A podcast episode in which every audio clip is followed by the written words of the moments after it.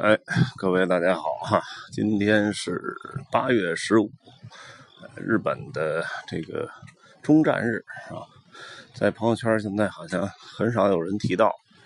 呃，正好在楼下遛弯啊，想起来了，呃，就稍微说两句。那么这个日本的这个叫中战啊，它不叫投降，其实都一样啊，因为中战的内容就是日本的天皇。呃，向广播里宣布哈，日本呢结束这个叫大东亚战争，呃，接受波斯坦公告。哎，波斯坦公波斯坦公告是什么呢？就是这个英美苏三国哈，在这个两周之前，呃，当时联合声明啊，敦促日本投降。那你接受这公告，那就说明你确实是。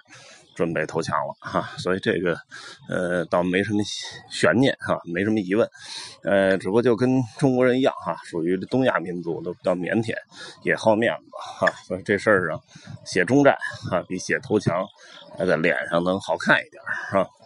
呃，咱们呢不分析什么历史了，因为这是评论节目，呃，就聊聊这个可能。多少看到的东西哈，或者说是一些边缘知识吧。呃，波茨坦啊，这个地区呢，我去过啊，就在德国柏林南边有个三四十公里啊，呃，一个很漂亮的小城啊，也没有什么人。哎，我记得那里面有一个挺漂亮宫殿，叫无忧宫。哎，这是当时德国皇帝的一个，呃，这个这个。秀汉的场所啊，这个整个花园建的也不错啊。当然跟凡尔赛宫啊、跟美泉宫啊、维也纳维也纳的美泉宫这都没法比。但在德国这个地区来讲，就算是还不错的了。哎，那么那还有什么呢？还有就是这个叫西西里宫。哎，西西里宫呢，就是当年啊，在一九四五年八月二号啊，在这儿呢，呃，斯大林啊，包括杜鲁门啊，包括这个呃丘吉尔啊，仨人在这儿签的这个协议哈。呃，波斯坦公告哈，敦促日本投降，因为当时德国已经基本解放了哈。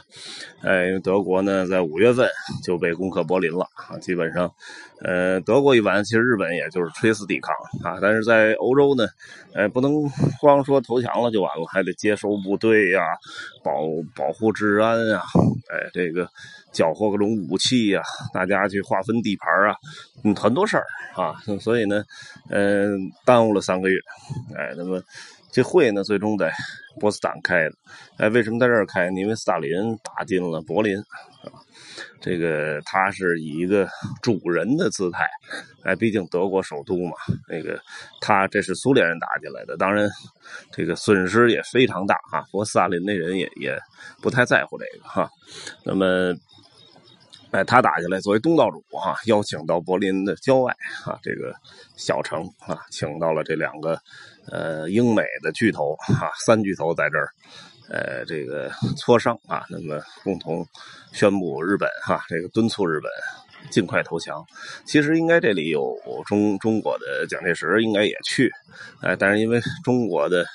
这个抗日战争打得如火如荼的，而且各种的，那时候因为闻听苏联已经被攻，呃，闻听苏联已经把柏林攻克，呃，当时这个日本的这个这个军队已经有点溃不成军了，而甭管是国军还是共军，当时气势如虹，而且大量的接收了美国呀。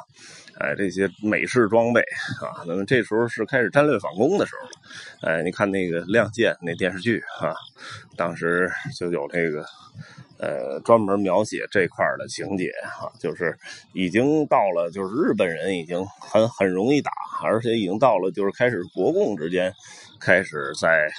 这个提前部署战略啊，抢地盘这种事儿出现了哈，所以呃也挺有意思哈。就是这个时候，蒋介石也好啊，包括毛主席啊，都比较忙啊，没没人飞到波斯坦去哈。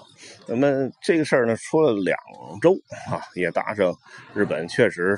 耗不起了啊！自从中途中途岛海战之后啊，再再加上山本五十六死掉之后啊，美国日本的海军就溃不成军了啊，被美国一路往里打，呃，硫磺岛后来丢了，最后就是实际上就剩本土了，只能打巷战了。呃，那么这个陆军呢，被拖在了漫长的整个的东亚和东南亚的战线上，然后最后都是那个儿童军队都上去了。呃，所以在这种情况下呢，他真的就，呃，没什么可打的了啊。所以呢，在这个呃，在这个时候啊，他也是最后被迫的吧。这个由天皇提出啊，大家交枪啊，向所在的部队投降啊。那么日本是一挺有意思的民族啊，它不像中国，呃，好多人都。自己有自己的心眼儿啊，各行其政。包括那时候蒋介石指挥军队，指挥不动啊。甭管是何应钦也好，李宗仁也好，哎，白崇禧也好，还是这个呃这个什么桂系啊，哎，奉系、阎锡山或冯玉祥，这都不听他的，或者指挥不动啊。在最后就是很多时候就是一个大盟主啊，这个并没有很多军队，他没有什么直接的管辖权啊，这个是很痛苦的。而日本不是啊，日本是天皇授权军部啊，军部呢直接。对所有的军队，一个陆军，一个海军，啊，那么，呃，两个军部啊，这个非常权威的操纵权，而这些人又完全服从天皇啊，所以天皇下达了停战诏书啊，那么这些人就完全的服从啊，交枪投降，所以也其实也避免了，呃，在这个抗日战争当中，大家更多的损失啊，尤其是尤其是美国军队啊，这个避免了他更多的损失。呃，所以也是挺合适的一个时机啊。呃，日本呢，因为这国家多灾多难啊，呃，据说全球的百分之十的地震。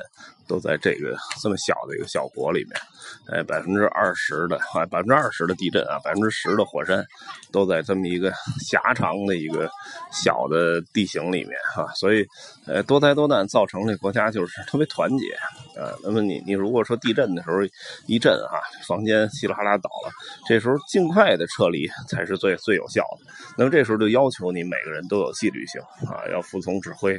所以呢，日本人都挺服从指挥。甚至很多人都跟机器人一样，哎，完全就是那个大机器上运行的一个齿轮啊，所以很有意思。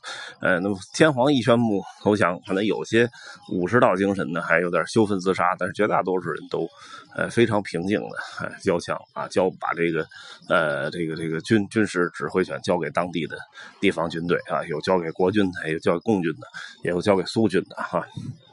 那么最后的最终的投降仪式是在东京湾的那个密苏里啊这个军舰上，呃，这个来来来签字啊。那么这边呢，呃，美国接受投降的是他的五星上将麦克阿瑟啊，呃，戴着一个雷朋眼镜哈。所以后来到在欧洲还经常能看见这一款，这款一直都在哈。呃，最经典的雷雷朋眼镜哈，就那一款麦克阿瑟戴的，然后还用了六支笔。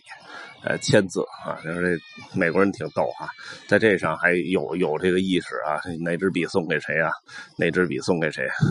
哎，那么这这个军舰也挺有意思，密苏里号，为什么找这艘军舰呢？这因为就是杜鲁门哈总统，美国总统的家乡是密苏里的哈，所以呃，这个军舰找了一艘杜鲁门家乡啊，所以这种就美国人也不是那种完全的直来直去啊，这个呃傻大黑粗没脑子。哎，军队还是很有头脑啊，在这上小小的还是拍了总统一个马屁啊，所以也挺有意思啊。那么这个事儿呢，就是无论怎么说吧，日本投降时机合不合适？但是就是其实到这一天为止，那么呃，真正的世界第二次大战就真正结束了。当然后边还有我们去日本去接受投降，哎，包括就是甚至后边还有国共内战，哎，我觉得那个国共内战就包括朝鲜战争，那都属于冷战的。呃，冷战的这个层面，哎，冷战序幕上的事儿，呃，跟这个，嗯，二战没关系了啊。二战，我觉得最终结束就应该是天皇发布的这一次广播，哎，那么。所有日本军队放下武器，二战从此就结束了啊！所以，呃，在这上我觉得还是挺有标志性的啊。那么，呃，其实也值得国内呃纪念一下哈。那么，呃，这里呢也特别在这儿聊了几分钟的哈，呃，跟大家分享分享我知道的东西哈。也希望啊大家都能记住这一天啊，呃，以后争取能搞点庆祝活动啊。谢谢。